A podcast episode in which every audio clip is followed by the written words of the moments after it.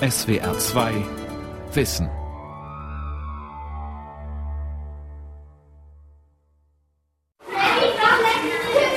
Philosophieren besteht aus verschiedenen Teilen. Erstmal nachdenken, Fragen suchen und Antworten finden, was wir machen, was uns eigentlich zum Denken bringt, was wir überhaupt alles alles können, was wir noch alles erfinden können, welche Ideen wir haben könnten.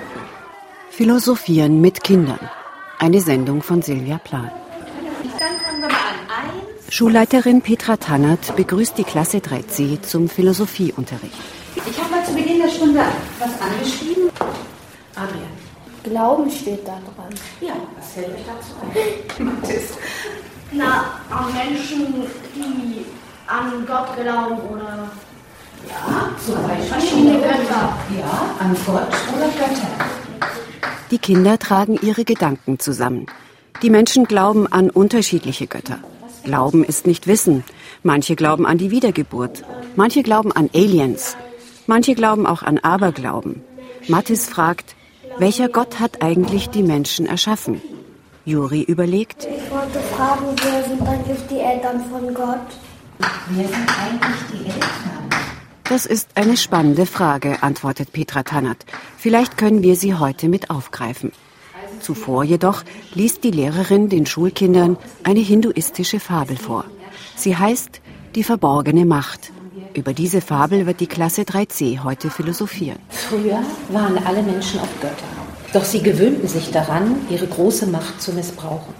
Da beschloss Brahma, der höchste Gott, ihnen ihre göttliche Macht zu nehmen. Doch wohin mit der göttlichen Macht? Brahma beschließt, sie tief im Herzen der Menschen zu verstecken. Seither suchen sie auf der ganzen Welt nach etwas, das in ihnen ist. Um Glaube und Religion geht es heute in der Philosophiestunde der dritten Grundschulklasse in Neubrandenburg. Das Philosophieren wird hier in Mecklenburg-Vorpommern als Ersatz für den konfessionellen Religionsunterricht gelehrt, seit über 15 Jahren. Etwa zwei Drittel der Kinder der Grundschule West am See philosophieren daher regelmäßig eine Schulstunde pro Woche. Die acht- und neunjährigen Mädchen und Jungen sollen sich nun ein paar Fragen zu der verborgenen Macht überlegen. Felicia, Fine und Cecile haben aufgeschrieben, Wozu die Menschen die Macht der Götter brauchen? Warum waren die Menschen früher Götter? Juri, Nick und Adrian fragen, Warum gucken sie nicht mal in das Herz rein? Warum wollten die Götter früher regieren? wozu braucht man überhaupt Macht? Warum zerstört Brahma die Macht nicht? Sinnieren die Mädchen und Jungen. Warum ist es denn so spannend, wer die Macht eigentlich hat, fragt die Lehrerin weiter. Wie sieht's denn heute mit der göttlichen Macht aus? Die gibt's gar nicht mehr, antwortet Tillmann. Was ist daraus geworden, Till? Vielleicht haben die Menschen einfach damit also zu viel erschaffen, was überhaupt gar keinen Sinn mehr macht. Jeder Mensch hat schon das Auto erfunden. Die ganzen Autos auf der Welt sind genug Abgase, um die Ozonschicht zu platzen. Sind die Menschen jetzt also klüger? Nein, sie stellen damit viel zu viele Sachen an. Also wir stellen fest, die göttliche Macht in uns führt dazu, dass wir Probleme lösen können, aber wir schaffen auch neue Probleme. Die Macht missbraucht einfach nur, um zu erschaffen. Ist der menschliche Schaffens- und Erfindungsdrang ein Missbrauch göttlicher Macht? Bei dieser Fragestellung landen die Mädchen und Jungen am Ende der Stunde. Für die Hausaufgabe dürfen sie sich ein kleines farbiges Papierherz aussuchen.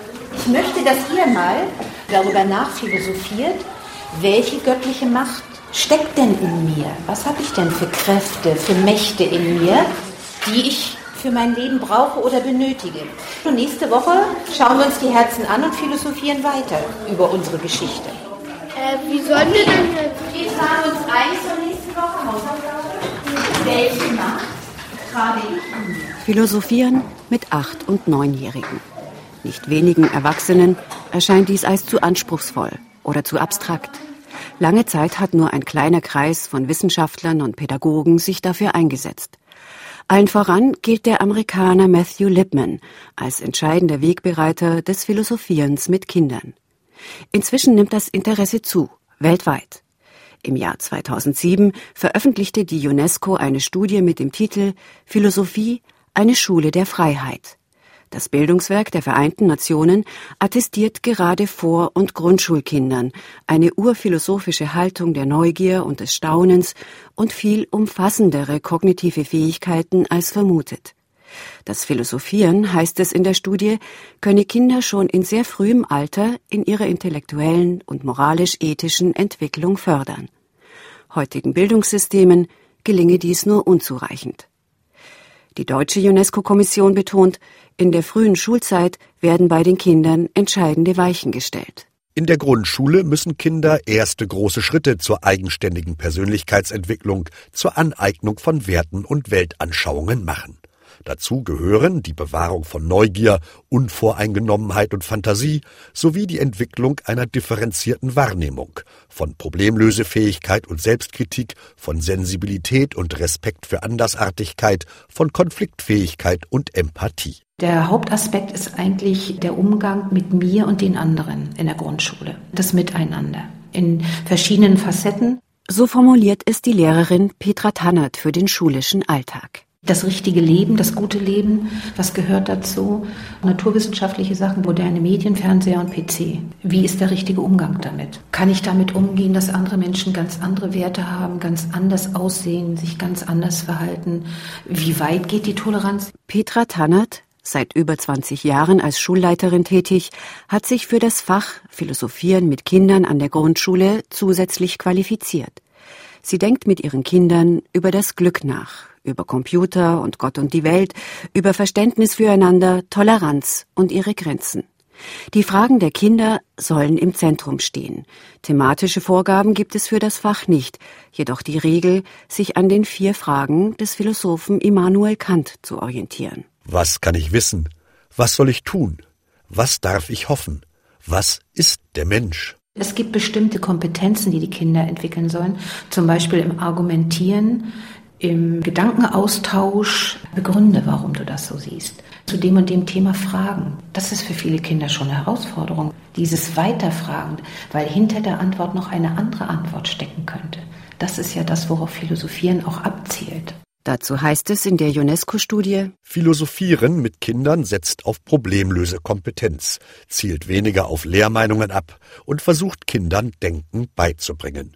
Hierbei ist Fragen wichtiger als das Wissen der richtigen Antworten, weil Kinder lernen sollen, durch das Infragestellen der eigenen Ansichten und Argumente intensiv nachzudenken. Naja, man muss erst mal die Frage finden und genau drüber nachdenken. Wenn man schnell nachdenkt, dann kommen manchmal nicht so die guten Ideen. Wenn man genau nachdenkt, dann kommen die guten Ideen. Mecklenburg-Vorpommern war das erste von acht Bundesländern, das Philosophieren mit Kindern in der Grundschule eingeführt hat noch in den 90er Jahren. Schleswig-Holstein etwa folgte im Jahr 2011. Nordrhein-Westfalen möchte demnächst damit beginnen. Ein erster Schulentwurf liegt vor. Doch wird die Philosophie in Deutschlands Grundschulen nur als Alternative zur evangelischen und katholischen Religionslehre unterrichtet. Hier wie dort sollen die Kinder sich mit der menschlichen Existenz auseinandersetzen, wie weit unsere Erkenntnis reicht, an welchen Werten wir unser Handeln ausrichten. Das Philosophieren zielt allerdings auch auf spezielle Kompetenzen. Die Fachdidaktikerin Dr. Christa Rundenberg, Mitautorin der Lehrpläne in Mecklenburg-Vorpommern, fasst zusammen. Die Welt wahrnehmen lernen, erstmal genau beschreiben lernen, ihre Antworten sagen und verteidigen und mit anderen darüber streiten, deuten lernen, spekulative, also fantasievolle Ideen entwickeln, aber auch sowas wie praktische Klugheit, dass wirklich Kinder ihr Leben zu einem gelingenden machen.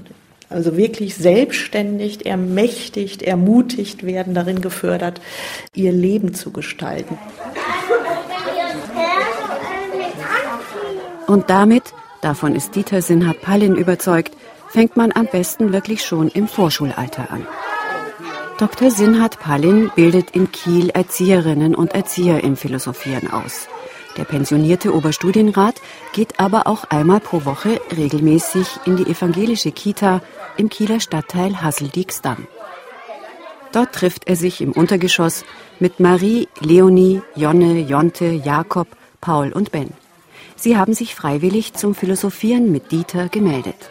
Auch die Erzieherin Katrin Dammann ist heute dabei. Sie erzählt, allen Vorschulkindern wurde erklärt, dass Dieter kommt und wir dann Zeit haben, um über Dinge zu reden, die einen so beschäftigen und intensiv nachzudenken. Und dann waren halt einige Kinder, die gesagt haben, da haben wir Lust zu, das wollen wir mal gucken. Wo sitzt du? Und Papa? So rückt nun die kleine Gruppe jeden Donnerstagmorgen neben den Matratzen für den Mittagsschlaf zu einem Stuhlkreis zusammen. Die Kinder, fünf oder sechs Jahre alt, sagen, worum es hier geht. Da redet man über was, über Weltraum oder über wenn man tot ist. Dann rede ich über wichtige Sachen, dass die Bäume wachsen, das Wasser am jeden Fleck ist. Da spricht man über Sachen, die man nicht darf oder die wichtig sind. Über die ganzen Sachen redet man so. Dieter Sinat-Pallin öffnet seinen Philosophiekoffer. Er holt ein Bilderbuch von Ed Young heraus. Schaut mal hier, ich habe ein Büchlein mitgebracht. Über Mäuse. Sieben blinde Mäuse entdecken eines Tages etwas Seltsames in der Nähe ihres Teiches. Als erste lief am Montag die rote Maus hinaus, um das Geheimnis zu lüften. Das ist eine Säule, sagte sie. Niemand glaubte ihr. Die zweite grüne Maus sagt, das ist eine Schlange. Die dritte gelbe Maus, ein Speer. Die vierte Maus eine Klippe und die fünfte ein Fächer. Die sind blind, ruft Jakob. Die blaue Maus zog am Samstag aus, als sechste. Elefantenschwanz. Mal sehen, was die Maus dazu sagt. Das ist nur ein Seil. Seil? Ist ja erst ein Seil. Schon komisch, ja? Das ist ein Elefantenschwanz. Nein, das ist ein Seil. Aber jetzt sage ich euch, aber die anderen waren nicht ihrer Meinung. So wie ihr auch. Sie begannen sich zu streiten. Eine Schlange, ein Seil, ein Fächer, eine Klippe. Bis am Sonntag die siebente Maus zum Teich ging. Ja. Jetzt bin ich mal gespannt. Jeder malt sein eigenes Bild von dem, was die Mäuse gesehen haben können, was das Ganze von diesen Teilen sein könnte. Oh, ein Seil Ich möchte den Seil. Den Seil möchte ich haben. Die Kinder holen einen Tisch zum Malen und diskutieren weiter. Ich glaube, das ist ein Elefant.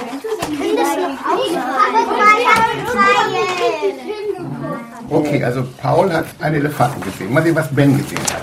Ein Fächer. Gut. Also, einige Kinder haben jetzt hier einen Elefanten gesehen. Der Jonne hat einen Löwen gesehen und andere Kinder haben ein einzelnes Teil gesehen, eine Maus auch. Kann man denn, wenn man nur so Teile sieht, ganz sicher sein, was das Ganze sein soll? Ja. Ja. Und warum seid ihr da sicher? Weil. Ich habe die Geschichte noch nicht zu Ende erzählt. Das weiß ich nicht. Im Buch läuft dann die letzte Maus auf der einen Seite das Ding hinauf, auf der anderen herunter, von ganz oben der Länge nach hinüber und von einem Ende zum anderen.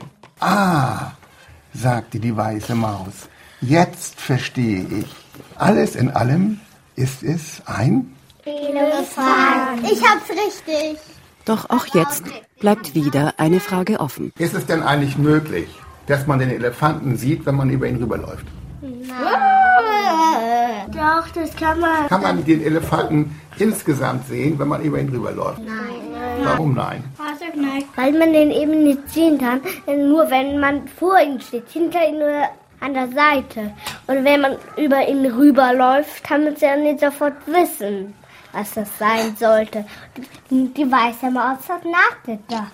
Die kommen schon mit ganz spannenden Fragen und wollen Dinge erklärt haben. Und es kommt halt oft im Gruppenalltag zu kurz, ihren Gedanken freien Raum zu lassen und das anzuhören, was die anderen sagen und dann da einfach weiter zu spinnen. Die Erzieherin Katrin Dammann arbeitet seit elf Jahren mit Kindern zwischen drei und sechs. Sie möchte die Elemente des Philosophierens genauer kennenlernen, denn manchmal fühle man sich beim kindlichen Fragen und Denken doch ziemlich unwohl als Fachkraft. Dass man den Kindern da nicht so perplex gegenübersteht, ein bisschen auf sicherem Boden steht und weiß, was man tut. Auch für die Eltern. In den Bildungsleitlinien ist Philosophieren auch ein großer Bereich und das gehört halt zum Leben dazu, zum Denken dass es nicht nur eben so ein Geplänkel ist, sondern dass das für die Denkentwicklung der Kinder wichtig ist, so da auch mal die Ruhe für zu haben, was das in den Kindern bewegt. Dieter Sinhat-Palin betont, man brauche vor allem eine geduldige Atmosphäre. Denkpausen müssen möglich sein. Langsames Sprechen, denn aus den Wörtern werden oft erst die Gedanken. Manchmal fehlen die Worte. Dann ist Stille nötig, Schweigen. Oder man überlegt gemeinsam, fragt die anderen, tauscht sich aus und zweifelt wieder. Sinhat Pallin wünscht sich hier eine Art sokratische Gelassenheit, gemäß dem oft bemühten Slogan Ich weiß, dass ich nichts weiß, frei nach Sokrates. Man muss es aushalten können, dass die Fragen nicht gleich beantwortet werden, dass die Kinder teilweise eine ganze Woche noch, also bis ich wiederkomme, über diese Frage nachdenken. Dieses Anregen zum Denken, zum Selbstdenken ist dermaßen anregend, dass es immer wieder aufbricht. Und dann machen die was anderes zwischendurch, aber dann kommt es wieder und es wirkt irgendwie in ihnen nach. Es gehe darum, die Kinder überhaupt auf diesen Weg des Nachdenkens zu bringen, ein Stück Verunsicherung zu erzeugen, wirklich zu sagen, ich muss darüber nachdenken, vielleicht komme ich darauf, vielleicht kommen wir im gemeinsamen Gespräch darauf. Erzieherinnen und Erzieher, so der Didaktiker, können dies nur vermitteln, wenn sie auch selbst philosophieren. Doch ist Dieter Sinhat-Pallin der einzige schleswig-holsteinische Erziehungswissenschaftler, der das Philosophieren kontinuierlich unterrichtet. Dafür ist er sogar als Pensionär wieder an die Fachschule in Kiel zurückgekehrt. Die Kunst besteht darin, eine Frage offen zu halten und in die Tiefe zu gehen. Deshalb definieren wir auch nicht Begriffe, sondern wir klären Begriffe und versuchen sozusagen in alle Facetten eines Begriffs hineinzuschauen. Sinhat Pallin nennt ein Beispiel. Die angehenden Erzieherinnen sollen einen Baum malen. Der Lehrer malt eine Palme. Eine Schülerin fragt nebenbei, ist das auch ein Baum? Eine andere antwortet, ja. Genau diese Frage wäre es aber gewesen, die uns in die Tiefe geführt hätte. Warum ist denn nur die Palme auch ein Baum? Oder warum ist eben etwas Nachdenklichkeit? In diesen Modus der geistigen Verfasstheit muss man einmal kommen. Im Unterricht biete ich den Schülern ein halbes Jahr an, selbst zu denken. Ich greife Fragen auf und wir lesen keine Texte, sondern wir denken selbst über etwas nach. Und sie haben ganz viel Angst davor, zu den eigenen Äußerungen zu stehen und sie auch zur Disposition zu stellen. Gemeinsam Fragen aufgreifen und weiterfragen und die philosophische Dimension darin erkennen. Allein Fragen zu stellen sei noch kein Philosophieren, betonen die Pädagogen. Der neunjährige Tillmann hat vom Fragen suchen gesprochen und Aristoteles hielt einstmals fest, am Anfang des Philosophierens steht das Staunen. Kinder bringen diese Grundhaltung mit. Sie finden Fragen in ihrem Alltag, stellen Sinnfragen und wollen sich ihr Leben eigeninitiativ erschließen. Der Entwicklungspsychologie zufolge sind sie im Alter von etwa sechs Jahren bereits zu Logik und Abstraktion in der Lage. Mit ihnen zu philosophieren gelingt dann sinnvollerweise im sogenannten sokratischen Gespräch. Der griechische Philosoph verwickelte die Menschen auf dem Marktplatz in Athen in einen Dialog, um mit ihnen alltägliche, vor allem moralische Fragen zu erörtern. Professor Klaus Blesenkemper erklärt den modernen didaktischen Hintergrund dazu.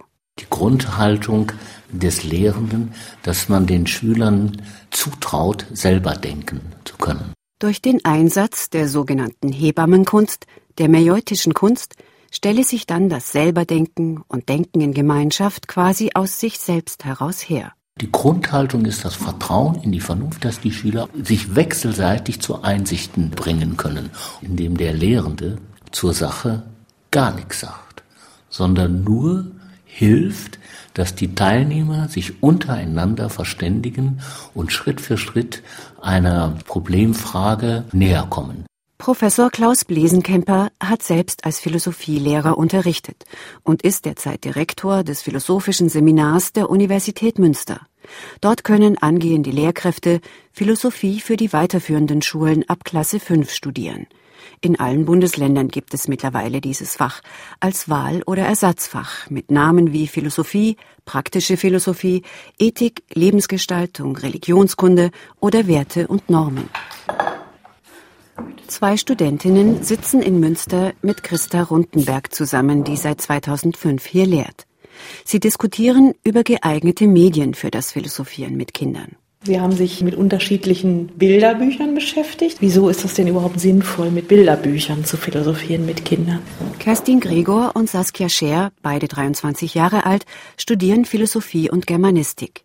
Vor ihnen liegen ein paar Bilderbuchklassiker auf dem Tisch. Kerstin Gregor nimmt ein Blatt Papier in die Hand. Ein Auszug aus Wolf Erlbruchs Buch Die große Frage. Da geht es eben um die große Frage, die aber nie benannt wird. Also es werden immer nur Antworten auf die große Frage genannt. Und eine Antwort ist zum Beispiel hier die des Todes. Und der antwortet eben nicht, zum Sterben bist du auf der Welt, sondern er sagt, du bist auf der Welt, um das Leben zu lieben. Gerade das Bild vom Tod eröffnet viele Optionen für ein Gespräch, sagt Saskia Scher. Wolf Erlbruch hat ihn nicht traditionell als Sensenmann dargestellt, sondern als Skelett. Ein sehr freundlich schauendes Skelett, was in eher hellen Farben gehalten ist und vielleicht auch so eine Art Clownskostüm trägt mit gelben Punkten. Es lächelt ganz leicht und schaut in die Luft und beobachtet eine Biene, die vorbeisummt. Es sind ganz viele verschiedene Deutungsmöglichkeiten in diesem einen Bild gleichzeitig vorhanden, die sehr, sehr viel offener sind als jetzt ein Satz, der schon direkt Sinn und Inhalt vorgibt und so die Kinder noch viel mehr beflügelt werden, selbstständig sich Gedanken zu machen. Dass der Tod lächelt, kann vielleicht eine Anregung dazu sein, einfach mal darüber nachzudenken, was der Tod eben auch Gutes beinhalten kann. Dass es auch gut ist, dass das Leben endlich ist. Solche Gedanken können ja auch jüngere Schüler durchaus schon fassen. Hinter diesem Bilderbuch erklären die beiden Studentinnen, stecke die Frage, warum bin ich auf der Welt? Was bedeutet es für mich, ein Mensch zu sein? Das müsse man schon ein wenig im Unterricht behandelt haben. Die Kinder sollten sich schon einmal gefragt haben, wer bin ich? Was ist vielleicht auch der Sinn des Lebens? Und dann halt immer weiter fragen, also eben genau diese miotische Methode anwenden und fragen, warum ist denn der Tod hier so positiv dargestellt? Was könnte eben ein positiver Aspekt am Tod sein für unser Leben? Und dann eben hoffen, dass entsprechende Fragen kommen, aber auch immer flexibel sein, wenn das Gespräch in eine andere Richtung verläuft. Es geht nicht darum, dass Philosophie gelehrt wird oder dass schon sich ganz früh mit konkreten Inhalten auseinandergesetzt wird. Es geht primär darum, dass die Kinder für ein kritisches Denken sensibilisiert werden und das schon möglichst früh. Bin damit besser auf das Leben vorbereitet, kann damit den lebenslangen Mündigungsprozess gewappneter angehen. Kerstin Gregor und Saskia Scher sind sich einig. Das wertvolle Staunen und Neugierigsein werde den Kindern in der Schule leider oft abtrainiert. Dass sie als künftige Lehrerinnen eine Verantwortung dafür tragen, gerade mit existenziellen Themen wie Tod oder Trennung der Eltern sehr sensibel umzugehen, ist ihnen bewusst. Sie finden aber auch, dass die Philosophie in einer kulturell immer vielfältiger werdenden Schule immer wichtiger wird. Professor Klaus Blesenkemper nennt noch eine weitere gesellschaftliche Herausforderung, der Umgang mit unendlich vielen Informationen. Hier, sagt er, seien sogenannte Metakognitionen gefragt. Dass man nicht nur denkt, sondern über das Denken denkt. Wozu? In welche Richtung? Wie weit reicht mein Wissen? Was kann ich wissen? Was will ich wissen? Was soll ich wissen? In welchen Kontext kann ich es stellen? All diese Fähigkeiten, die werden immer wichtiger. Wer im Philosophieren geübt ist, kann sich in solchen Fragen besser zurechtfinden. Manche Pädagogen plädieren dafür, philosophische Prinzipien generell in den Unterricht zu integrieren, denn sie befördern das selbstbestimmte Lernen. Christa Rundenberg bietet allen Lehramtsstudenten immer wieder Seminare an zum Philosophieren mit Kindern. Sehr beliebt, gut besucht und Didaktik, das Philosophieren mit den Kleineren ist ziemlich gewünscht, weil es da eben lange Zeit nicht viel gab. Wenn sich zu Beginn des 21. Jahrhunderts immer mehr Kinder mit Philosophie beschäftigen, liegt dies auch daran, dass immer mehr professionell mit Kindern arbeitende Menschen Treffpunkte von Kindern zu philosophischen Fragegemeinschaften werden lassen. Die Autoren der UNESCO-Studie in Deutschland verbreitet vor allem die Münchner Akademie Kinder Philosophieren im Bildungswerk der Bayerischen Wirtschaft e.V. schon seit Jahren das Philosophieren mit Kindern in Schulen, Kindergärten oder Bibliotheken. Wir begreifen, schreibt das Akademieteam Philosophieren als Kulturtechnik, vergleichbar dem Lesen und Schreiben. Das Literaturhaus Hamburg bietet mit Gedankenfliegerterminen Kindern die Gelegenheit zum Denken und Nachbohren. In Baden-Württemberg sucht die Karl-Schlecht-Stiftung gerade Lehrkräfte und Erzieherinnen für Kennenlernworkshops zum Philosophieren mit Kindern. In einem Bibliotheksraum in Berlin-Kreuzberg setzen sich 15 Lesepatinnen und Lesepaten zusammen. Herzlich willkommen zu diesem zweiten Teil der Fortbildung Die kleinen und die großen Fragen Philosophieren mit Kindern über Gott und die Welt. Eva Stollreiter, Vorsitzende des Vereins Die Kleinen Denker e.V., begrüßt die Runde. Die Frauen und Männer, meist in Rente, betreuen ehrenamtlich leseschwache Grundschüler in Berlin. Sie üben parallel zum Unterricht mit jeweils einem Kind in einem separaten Raum. Beim Lesen, sagt ein 67-jähriger ehemaliger Ingenieur, entstehen Fragen. Kinder im Verkehr. Der Lars, der ist da vorne an der Ecke. Geht der jetzt über die Straße oder sollte der vielleicht echt mal gucken, ob da ein Fußgängerüberweg ist. Ja, Fußgängerüberweg, was ist denn das und dies und jenes? Wie kann man professioneller an solch eine Sache herangehen, wenn Kinder fragen? Ein ehemaliger Gesundheitsmanager, 66 Jahre alt, möchte Kindern aus verschiedenen Kulturkreisen Rede und Antwort stehen. Weil oft Fragen von den Kindern kommen, die ins Philosophische dann gehen. Gibt es einen Gott? Was ist Stern? Was ist das? Da stoße ich oft auch an meine Grenzen. Tatsächlich auch Gespräche in Gang zu halten, dass es nicht bei der Rückfrage bleibt, zuerst zurückzufragen. Das ist ja sozusagen der Schlüssel, um in das philosophische Gespräch einzusteigen. Also die Frage, die mir das Kind gibt, zurückzugeben Oh, schwierige Frage. Wie siehst du das denn? Oder wie kommst du da drauf? Oder hast du eine Idee, was dieses Wort bedeuten könnte? Auch die Berliner Lesepatinnen und Paten erlernen das Philosophieren mit Kindern nur, indem sie auch selbst philosophieren. Sie hören dazu die Geschichte vom Frosch und der Kröte. Frosch und Kröte.